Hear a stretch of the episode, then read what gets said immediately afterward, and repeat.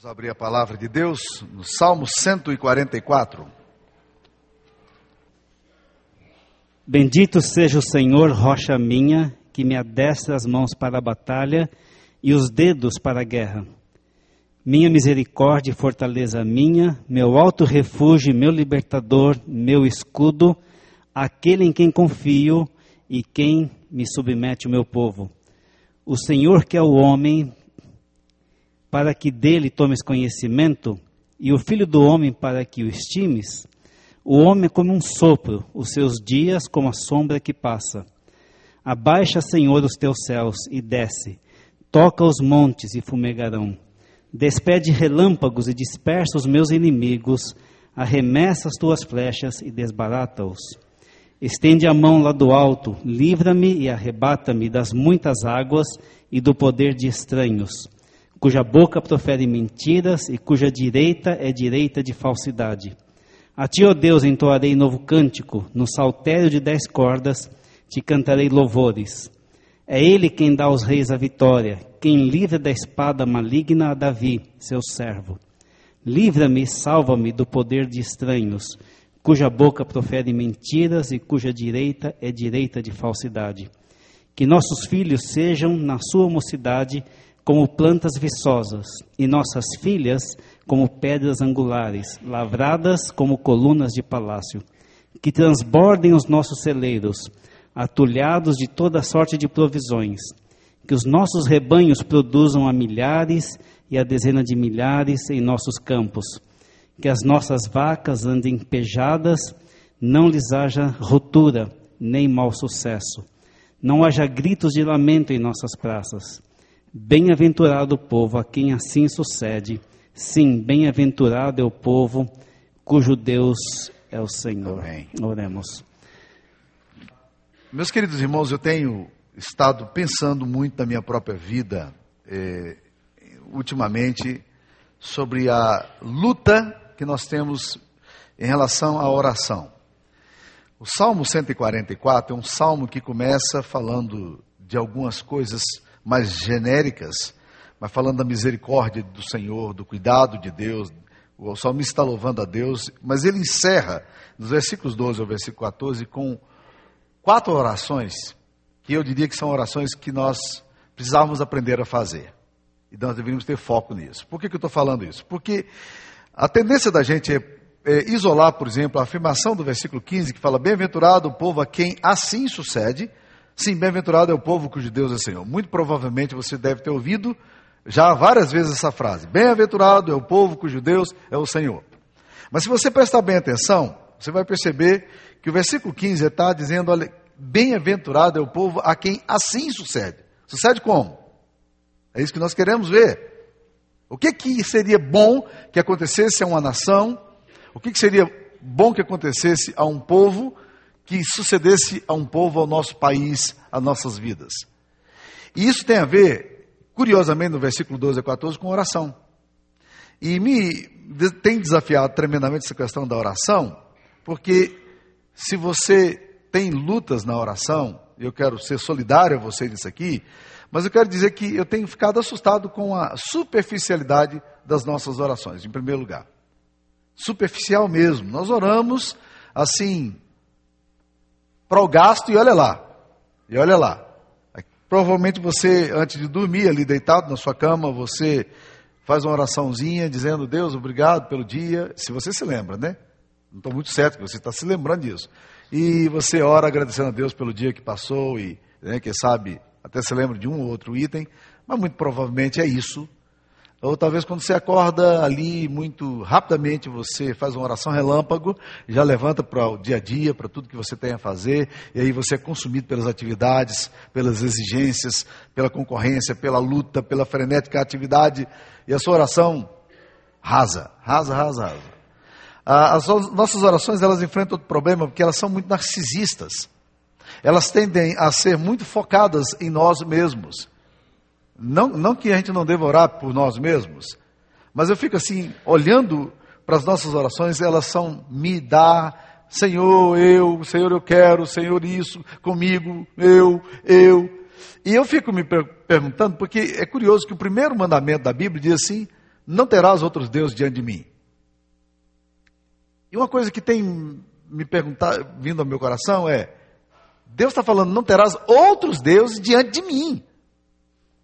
É curioso pensar que eu posso trazer para Deus, na minha oração, outros deuses. E Deus pode estar dizendo: não, eu não quero que você traga isso para mim. São deuses. Estão ocupando o meu lugar na vida de vocês. Porque uma definição rápida de ídolo é tudo aquilo que é substituto de Deus. Se você tem alguma coisa que você ama, confia, deseja ou teme mais do que a Deus, é, é ídolo. Ocupa o lugar de Deus. E Deus está dizendo, não traga. Então as nossas orações narcisistas, autocentradas, egóicas, porque é um movimento de volta a si mesmo, essas orações, elas às vezes são as únicas orações que a gente faz. E olha lá, e olha lá. Porque eventualmente nem por nós mesmos nos oramos, nem pelas nossas decisões, nem por quem tem a fazer, nem pela nossa família a gente ora. Então, essas orações narcisistas, os temas nossos também são muito pequenos.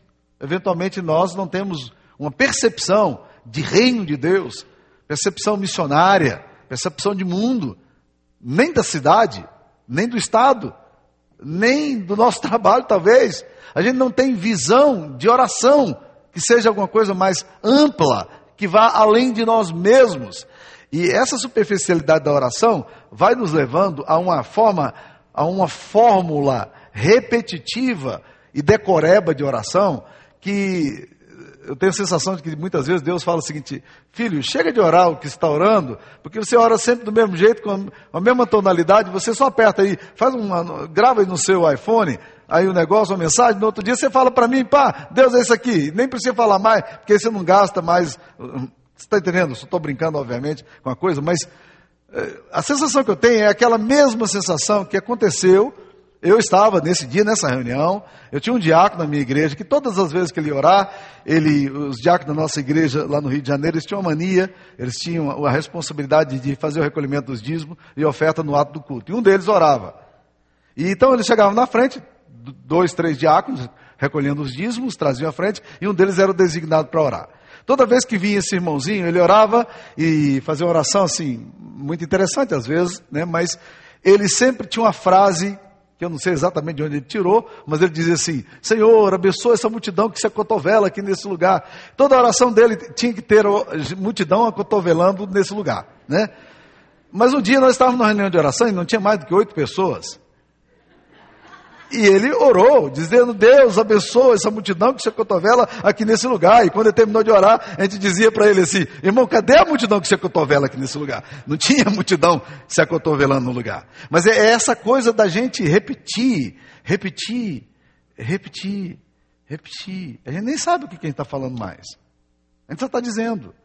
E, e essa, isso não é oração na Bíblia. E se você for olhar também, um outro problema que nós enfrentamos nas nossas orações é que as nossas orações, elas.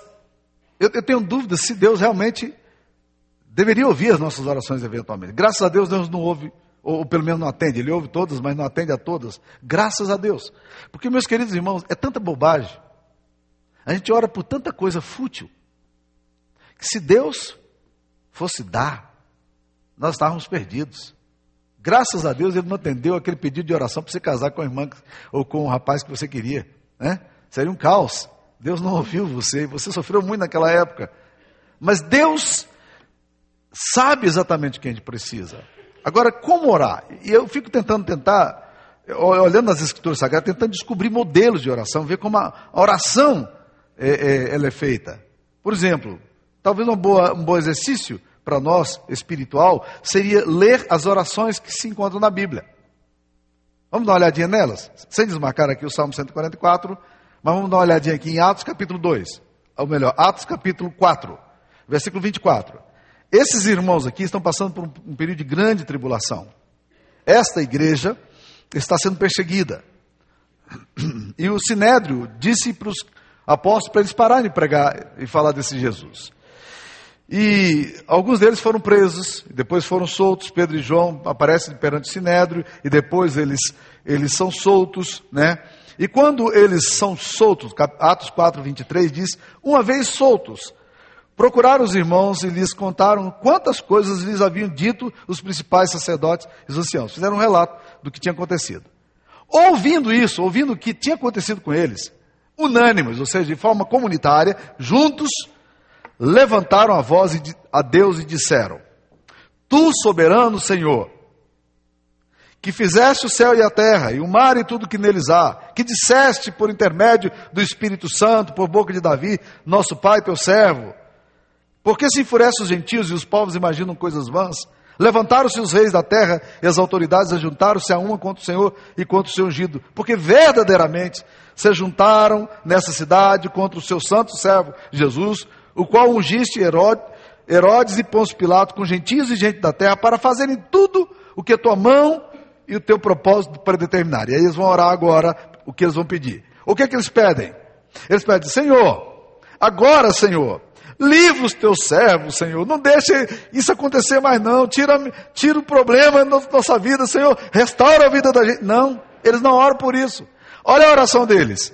Agora, Senhor, olha para as suas ameaças e concede-nos, concede aos teus servos, que anunciem com toda a intrepidez a tua palavra, enquanto estendes a mão para fazer escuros, sinais e prodígios por intermédio do nome do teu servo Jesus. É interessante, eles não oram para Deus tirar a tribulação. Não! Não é curioso isso aqui? Eles não dizem, Deus, olha a aflição nossa, tira a aflição. E diz, não, Senhor.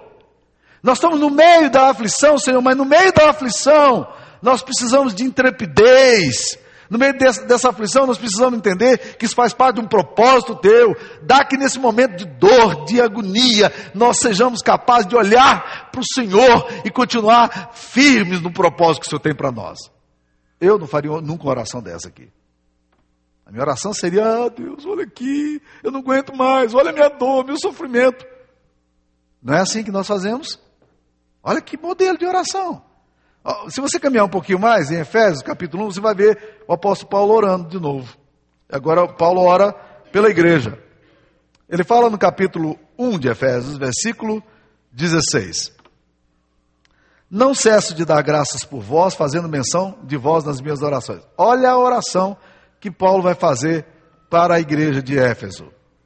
Para que o Deus de nosso Senhor Jesus Cristo, o Pai da glória, vos conceda espírito de sabedoria e de revelação no pleno conhecimento dele, iluminados os olhos do vosso coração, eu nem sabia que oração tinha olhos, mas está dizendo aqui, né? Para saberdes qual é a esperança do seu chamamento, qual a riqueza da glória da sua herança dos santos, qual a suprema grandeza do seu poder para com os que cremos, segundo a, a eficácia da força do seu poder, o qual exerceu ele em Cristo Jesus, ressuscitando dentre os mortos e fazendo-o sentar à direita nos lugares celestiais. O que, é que ele ora? Ele não ora dizendo, Deus, são dias aflitivos, o pessoal está passando por provação, por tribulação. Não, ele está dizendo, Deus, dá percepção espiritual a esse povo. Faça com que, Deus, eles tenham um espírito de sabedoria, de revelação, no pleno conhecimento do Senhor. Eu fico olhando a oração de Paulo aqui, comparando a minha oração, eu fico com vergonha do que eu oro. Eu fico com vergonha do que eu oro. Por onde transitam as minhas orações? Quais são os pedidos que eu tenho na mente? Por que, que eu ando orando? Qual é o conteúdo da minha oração, o objeto da minha oração? O que, que eu estou dizendo a Deus? Aí, quando você vai para a Bíblia, você começa a perceber esses modelos de oração, que não são, na verdade, modelos no sentido de que você vai decorar uma fórmula aqui agora, mas são coisas que nos ajudam a pensar como orar. Orações que causam impacto, orações que têm realmente impacto numa geração, num povo, na sociedade, no mundo em que nós vivemos. E olha aqui no Salmo 144, versículo 12, voltando então ao texto que nós lemos no início. Ele ora, ele ora aqui: Que nossos filhos sejam na sua mocidade como plantas viçosas, e nossas filhas como pedras angulares lavradas como colunas de palácio. Primeira oração que ele faz aqui, que a Bíblia nos ensina aqui, é orar pelos nossos filhos orar pelas nossas gerações. E é curioso porque as orações aqui são muito objetivas e elas têm muita coisa a nos ensinar. Primeiro, ele ora pelos filhos, sexo masculino. Eu li recentemente parte de um livro é, com naquela reunião que nós tivemos lá de, de homens lá no acampamento, porque dividiram os homens e as mulheres, e minha mulher queria saber o que, que você vai falar para os homens. Eu falei, eu vou, vou falar para os homens para eles serem machos. É isso que eu vou falar, né? Vocês, nós estamos precisando de macho nessa sociedade, né? E, obviamente, o tema meu foi exatamente sobre isso. Mas eu disse, não é macho para mandar em casa, para brigar, achar que tem avó. Não, não. Mas macho para assumir liderança espiritual, moral. Olha o que esse texto ora. Que os nossos filhos, os homens, os rapazes. E eu li um texto do Steve Farrar que diz assim: Save the boys. Salvem os garotos. Ele diz que Deus a única forma de Deus usar um homem, o único material que Deus tem para usar um homem é, é usando, preparando um garoto para ser esse homem. E é interessante, meus queridos, que a oração aqui vai, que os nossos filhos sejam na sua mocidade como plantas viçosas. Essa, esse termo viço, para os jovens aqui não faz muito sentido. Mas para as pessoas mais maduras aqui, aqui, principalmente aquelas que estão assim naquela fase de fauna, né? Porque tem uma, as mulheres às vezes passam uma fase, de, uma, uma, fase de fauna, né? Aí quer mexer com jardim, quer comprar vaso, aquele negócio todo assim, né? Eu chamo a fase de fauna. Eventualmente tem a fase, ah, desculpa, de flora, né? E tem aquela fase de fauna também, né? De comprar né, bichinhos, de comprar periquitinho, né? Então tem essas fases, as mulheres têm esse negócio aí, né? Homens também têm suas fases diferentes, né? Então quando você está nessa fase de flora, né? Você entende muito bem essa linguagem. Eu lembro minha mãe dizendo, essa a venca está viçosa. Viço é vitalidade. E a oração aqui é que os nossos filhos sejam na sua mocidade como plantas viçosas. Que os nossos rapazes, eles tenham vitalidade inerente na alma deles. Ele está orando por quê? Para que esses homens, esses garotos, esses filhos, e aqui não é para meninas, é para homens, essa oração é muito específica para que haja nesses filhos vitalidade. Há muito, muitos estudos hoje sobre essa diferença de geração X e Y. Essa geração dos anos 70 e 80, que lutava muito contra a repressão, direitos humanos, papapá, e uma geração agora dos anos, dos anos subsequentes que começa a ser uma geração muito mais introvertida, muito mais voltada para o conforto, para o bem-estar, e que tem muito pouca preocupação social. Há poucos dias atrás, ouvi um pastor falando de que eh, o filho dele se preparou muito por, por um concurso, e ele não passou nesse concurso. E ele ficou muito triste. E ele depois chegou para o pai dele e disse: Pai, eu, eu fui orar, conversar com Deus, porque eu estava muito preparado para esse concurso. Eu tinha, assim, certeza que eu iria passar. Eu estava muito preparado. Mas, pai, quando eu fui orar, eu tive uma experiência muito boa com Deus. Porque, sabe, pai, quando eu estava lutando por esse concurso e tentando esse emprego, em nenhum momento eu orei dizendo, Deus, que o Senhor me coloque lá, para que eu tenha preocupação genuína com o povo, para que eu cuide dos pobres, para que eu trabalhe pelo bem-estar social. Eu estava preocupado com o meu conforto e na estabilidade que eu teria tendo essa função. É muito difícil hoje você ver jovens exatamente pensando nisso. Moços que estejam olhando para a vida e dizendo assim: como é que eu posso usar a minha vocação, o meu trabalho, a minha função, a minha profissão para glorificar a Deus? Que, moços que têm um brilho nos olhos, que a vida seja uma vida que convida a viver, que estejam alegres e empolgados com aquilo que estão fazendo, e não meninos deprimidos, homens deprimidos, homens apáticos e indiferentes com a vida. Homens que não têm alegria em viver e ser homens na sua casa, e liderar a sua casa, em poder tomar a direção da sua família com amor e serem modelos espirituais e morais para a sua casa. É nesse sentido que o texto está dizendo que os nossos filhos, do sexo masculino aqui, sejam assim. Que eles sejam meninos que, que tenham alegria. Milton Nascimento, numa música que ele escreveu algum tempo atrás, chamada Carta à Nova República, ele fala que a nossa esperança é como um sorvete que se derrete em pleno sol. E ele pergunta o que fizeram com a nossa fé. Esse é um retrato típico dessa geração que perdeu essa capacidade de sonhar, de estar encharcado de vitalidade de estar olhando para a vida com expectativa. Nós temos hoje, eh, são meninos deprimidos, meninos com confusão eh, sexual, meninos que não sabem o que fazer, garotos que crescem e eles não têm vitalidade para ir para a luta, para estudar, para crescer na vida, porque eles estão desanimados, desencorajados. É isso que a Bíblia está falando. Vamos orar pelos nossos filhos masculinos, homens, save the boys. A única matéria-prima que Deus tem para fazer um homem é usando um garoto. Save the boys. Vocês estão orando pela, por essa geração? de homens para que nós tenhamos homens que sejam capazes de liderar sua casa com graça, com alegria, com, com sonho, com a visão de Deus, do chamado que eles têm e do lugar que eles têm para ocupar no ministério e na vida da sua família? Você tem orado pelo seu filho especificamente por isso? Pelo seu neto especificamente por isso? Muito provavelmente a resposta sua será não. Que tal se você começasse a orar por isso? Hum? Que tal se você começasse a orar pelos filhos da nossa igreja? Nós estamos com 182 meninos e meninas na nossa igreja inscritos no departamento infantil. É um bocado de gente de matéria-prima boa, não? Não é coisa bonita? Nós temos aí reuniões de adolescentes, 50, 60 alunos, meninos participando. Que baita matéria-prima. Se esses meninos se tornarem comprometidos com o reino de Deus, com a igreja local, com Jesus, que grande bênção e que grande influência nós poderíamos ter na nossa sociedade. Nós precisamos orar pelos nossos filhos, homens. Há muita bagunça sobre o papel do homem, há muita confusão na identidade sexual hoje, e nós precisamos orar por isso. Segunda coisa que ele ora aqui é pelas filhas. A oração das filhas é completamente diferente. Que as nossas filhas sejam, está aí no versículo 12, Salmo 144, 12, sejam como pedras angulares lavradas como colunas de palácio. Duas coisas aqui que são interessantes. Por que, que você coloca uma, uma pedra angular no, no edifício? Pedra angular era na arquitetura, se você é arquiteto, engenheiro civil, aprenda isso porque isso é interessante, é um detalhe da história. Antigamente você não tinha todos esses sistemas que você tem hoje para calcular resistência, essas coisas todas. Então o que, que se fazia? Eles colocavam uma grande pedra, que era a pedra de esquina, que é chamada pedra angular.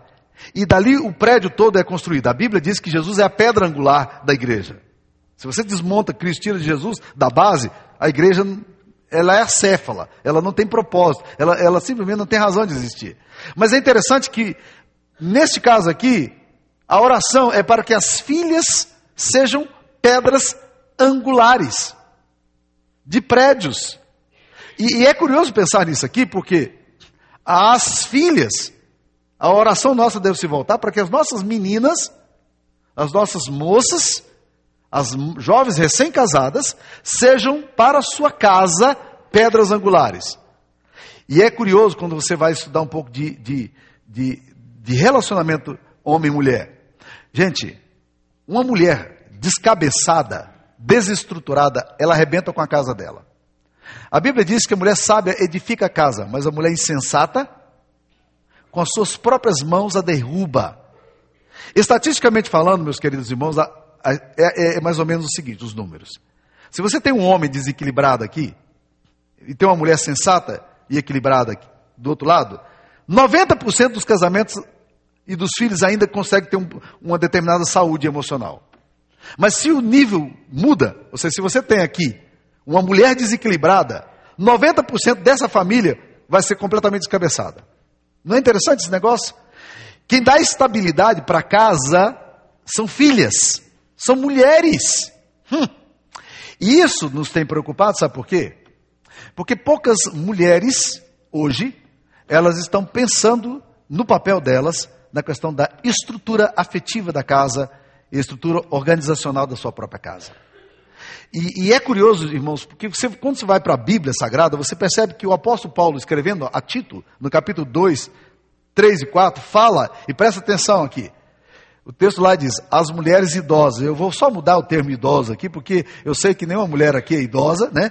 Eu lembro de uma vez falando desse negócio de idosa aqui, resolvi citar um patamar de terceira idade, quase apanhei na porta da igreja, então não tem nenhuma mulher idosa, então vou usar um termo diferente aqui, né?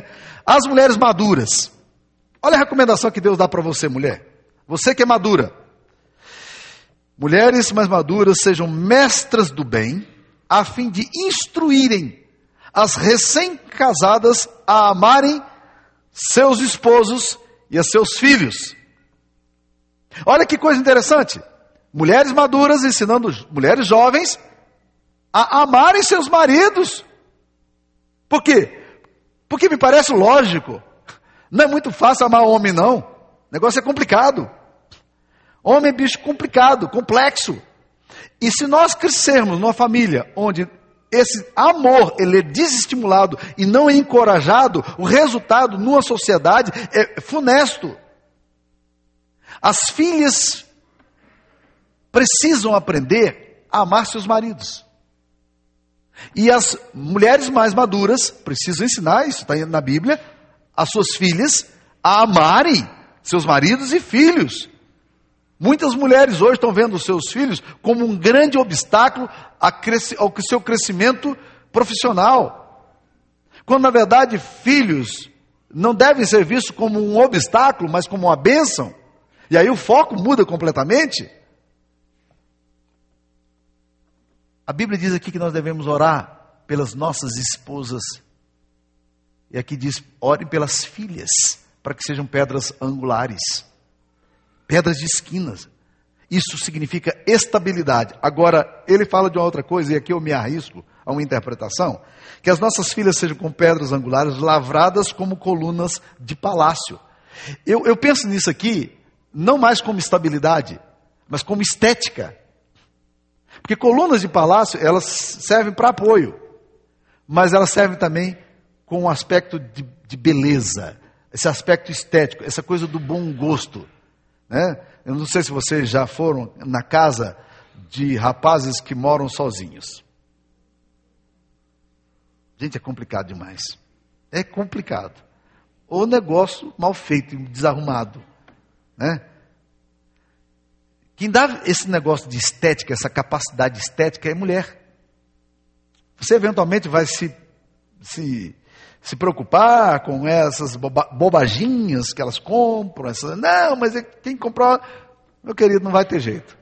Graças a Deus que não tem jeito, que a sua implicação, a sua implicância não vai ter problema. Ela vai continuar fazendo do mesmo jeito, né?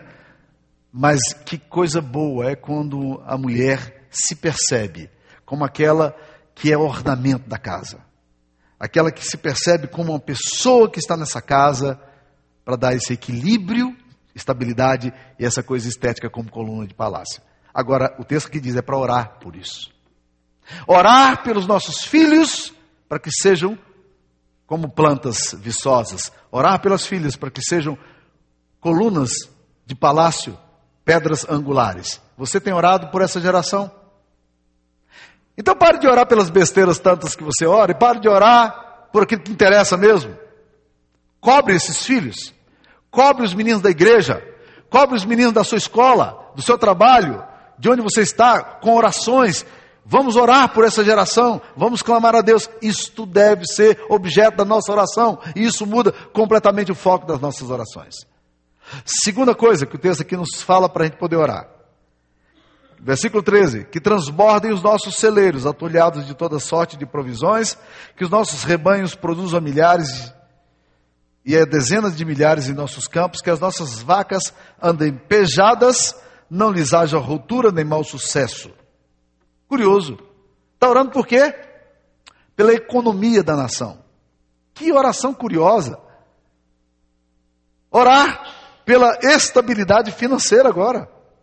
Gente, que coisa boa você estar num país onde há riquezas, onde as lavouras estão produzindo, onde prolifera emprego. Essa não é a realidade de muitos e muitos países que sofrem por causa disso. Por causa da miséria, por causa da fome, por causa da exploração. E a, essa preocupação de Deus me impressiona essa, esse cuidado de Deus, essa, preocupação que eu diria até ecológica de Deus, essa preocupação com, com, coisas que parecem não serem tão espirituais, né?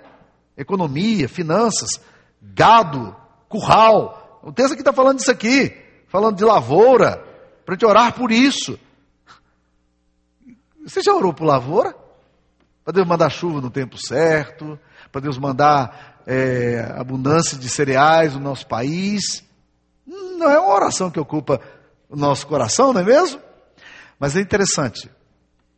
Quando Deus manda Jonas pregar para Nínive, um país hediondo, cuja malícia tinha subido aos, aos olhos de Deus, e Deus manda Jonas ir lá anunciar que aquela cidade seria destruída por causa da maldade dela.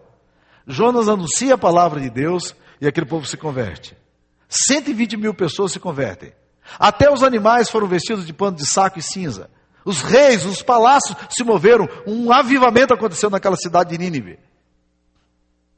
Mas Jonas é um profeta que não se comove com a realidade da do seu, daquele país. Ele não gosta dos ninivitas, ele sofre de um problema grave chamado etnocentrismo. Ele acha que a etnia judaica é a única que interessa a Deus. E ele fica irritado com Deus porque Deus abençoou o povo, literalmente. Ele fica zangado com Deus duas vezes. Deus vem conversar com ele, perguntando: por que está zangado?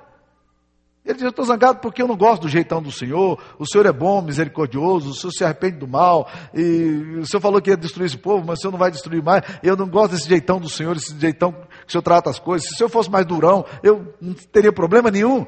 É um, um, um missionário ali com crise séria, com o Deus das missões, né? Um negócio muito interessante. E Deus então diz: Jonas, você, você teve compaixão de uma planta que eu mandei e que não lhe custou nada, e eu mandei um vermezinho para devorar, só porque eu queria te ensinar uma coisa, Jonas. Você teve compaixão dessa planta, mas você não tem compaixão dessas 120 mil almas. E ele usa uma coisa muito interessante lá, que não sabe discernir entre a mão direita e a mão esquerda, e de seus muitos animais. Olha, olha a preocupação de Deus. Jonas, eu estou preocupado com esse povo que não tem mais discernimento ético. Eles não sabem o que é verdade o que é mentira. Parece a nossa realidade hoje? Parece? Não sabe. Não sabe discernir entre mão direita e mão esquerda. O que é certo, o que é errado, o que é luz, o que é treva, tudo parece ser certo, mas tudo parece ser errado, e ninguém sabe exatamente onde é que está o pressuposto básico e fundante da fé. E Deus fala, porém, uma coisa interessante: não haveria eu de ter compaixão também dos seus muitos animais. Olha, olha a preocupação de Deus. Eu estou preocupado com os animais. É uma preocupação ecológica, mas é uma preocupação também ao mesmo tempo econômica. Nós precisamos agradecer a Deus pelo país. Nós precisamos orar pelos outros países. Orar pela economia de um povo pode ser uma coisa bonita e que chega aos ouvidos de Deus como alguma coisa agradável a Ele. Essas são orações que o salmista faz. A terceira oração que ele faz aqui, meus queridos irmãos, está no versículo do versículo 14, que as nossas vacas andem pejadas, não lhes haja rotura nem mau sucesso, não haja gritos de lamento, lamento em nossas praças. A oração pela paz de um país. É uma oração muito, muito interessante que a Bíblia nos recomenda várias vezes a, a orar. A Bíblia nos diz: orai pela paz de Jerusalém que aponta para todo um escopo maior de cidades.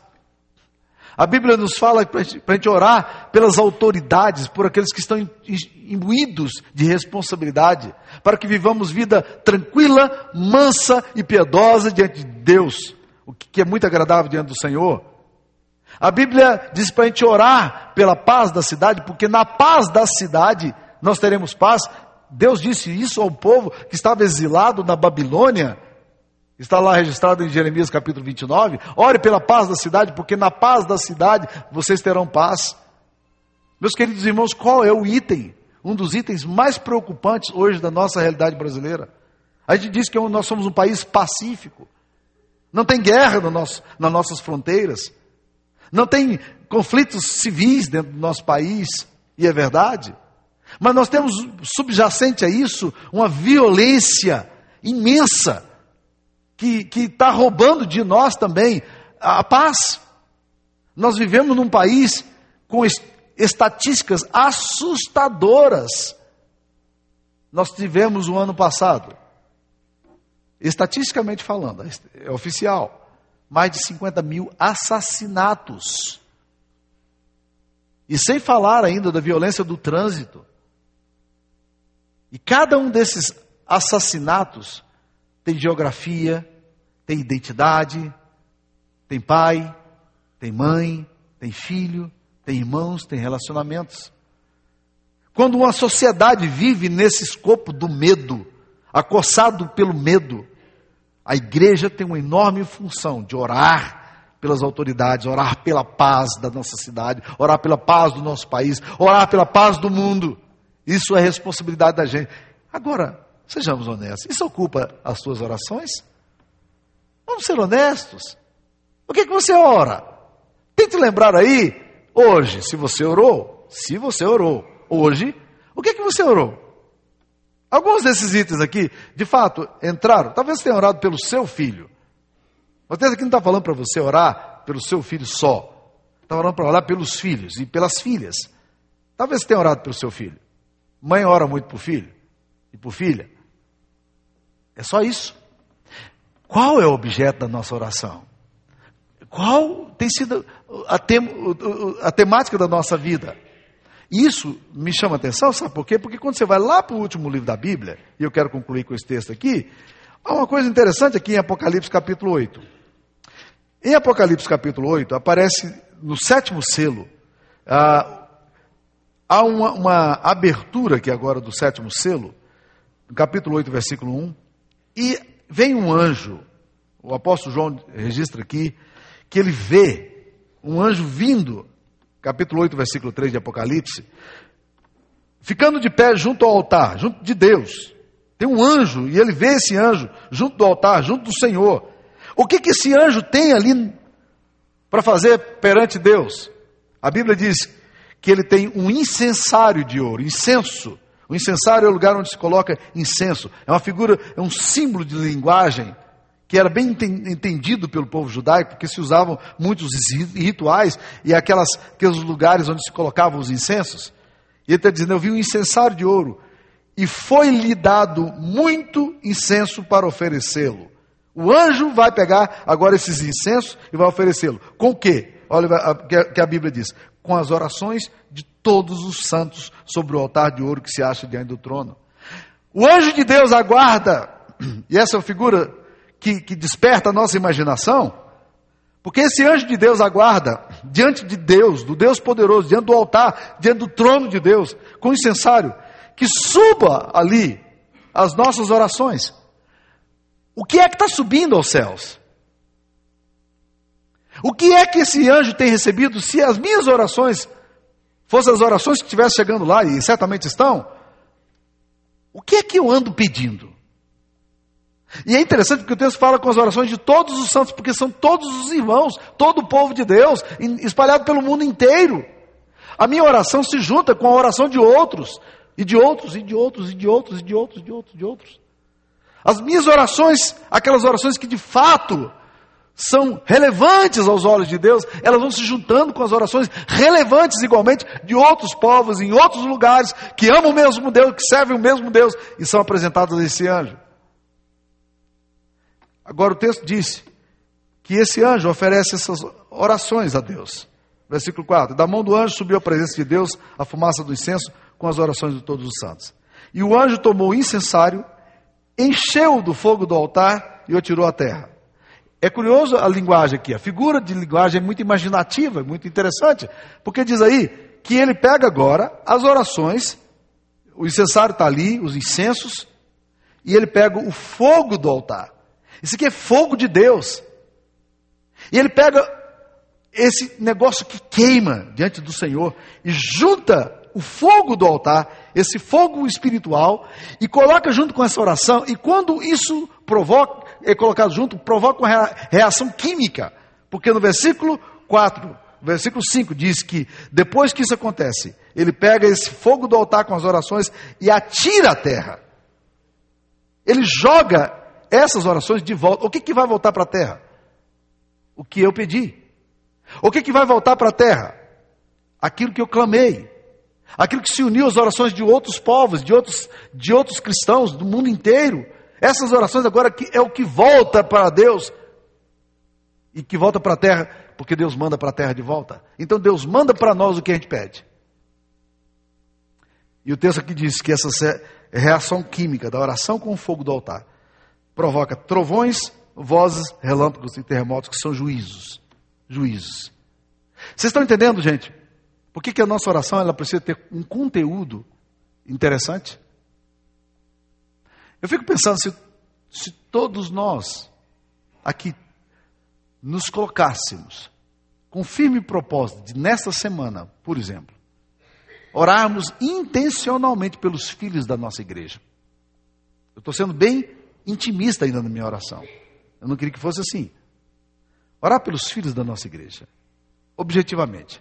Se todos que estamos aqui orássemos pelas filhas da igreja, e estou sendo bem intimista de novo, não gostaria que fôssemos tão intimistas, tá? Para que Deus pudesse abençoar as filhas da nossa igreja, nisso aqui que a Bíblia está falando. Se hoje, nós, se nessa semana nós orássemos para Deus melhorar a economia de Anápolis, todos nós nos uníssemos a isso. E eu estou sendo bem intimista. Não é para orar só por Anápolis. E se todos nós orássemos pela paz do nosso país, e eu estou sendo bem intimista, e não é para orar só pela paz do meu país, mas pela paz do mundo, meus queridos irmãos, o que, que isso poderia acontecer? Que reações nós poderíamos ter com essas questões? O que desce em forma de juízo é o que você leva para os céus em forma de oração. As suas orações são frágeis e débeis pusilânimes. Muitas vezes você tem a impressão de que sua oração não passa do teto. E quando alguém me fala, pastor, minha oração nem passou do teto, eu falo, não precisa, graças a Deus, Deus está em todo lugar. Não precisa passar do teto, não, mas precisa ser oração. Uma palavra dita com desejo, um, um clamor do, que vem da sua alma. Quando essas orações chegam débeis diante do altar do Senhor, o anjo as misturas, as mistura com o fogo do altar. E aí você já não tem mais orações débeis. Você tem poderosas forças transformadoras na história da humanidade. Qual tem sido o objeto da sua oração? Se você hoje orou pela sua dor de cabeça, e não tem nenhum problema orar pela dor de cabeça sua, você vai ter a cura da sua dor de cabeça, Deus vai abençoar você. Mas eu acho que ainda assim, as nossas orações elas estão muito egóicas, muito narcisistas, muito autocentradas. Nós perdemos a dimensão correta da teologia da oração e nós precisamos resgatá-la. Que Deus nos abençoe. Amém.